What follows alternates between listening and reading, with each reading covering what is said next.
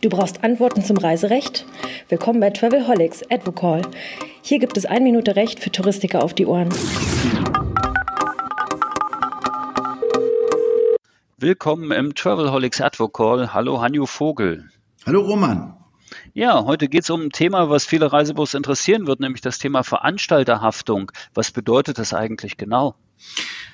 Der Reiseveranstalter hat eigentlich die ähm, denkbar schlechteste Stellung in dem ganzen Reisebetrieb. Warum?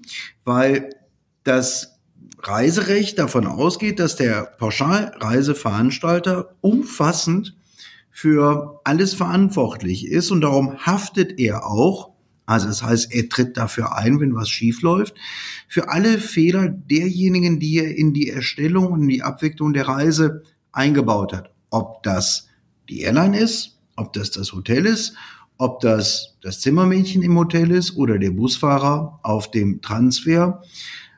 Wenn die Leute einen Fehler machen, ist der Reiseveranstalter derjenige, der gegenüber dem Kunden dafür gerade stehen muss. Das Reisebüro zählt aber nicht dazu, oder?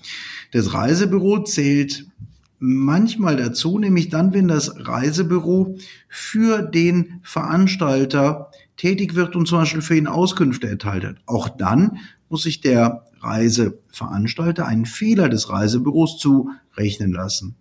Ähm, typischerweise wird er allerdings dann versuchen, vom Reisebüro Ersatz zu verlangen und wird sagen, ihr habt euren Handelsvertretervertrag verletzt, ihr hattet hier bestimmte Pflichten und die habt ihr leider nicht erfüllt.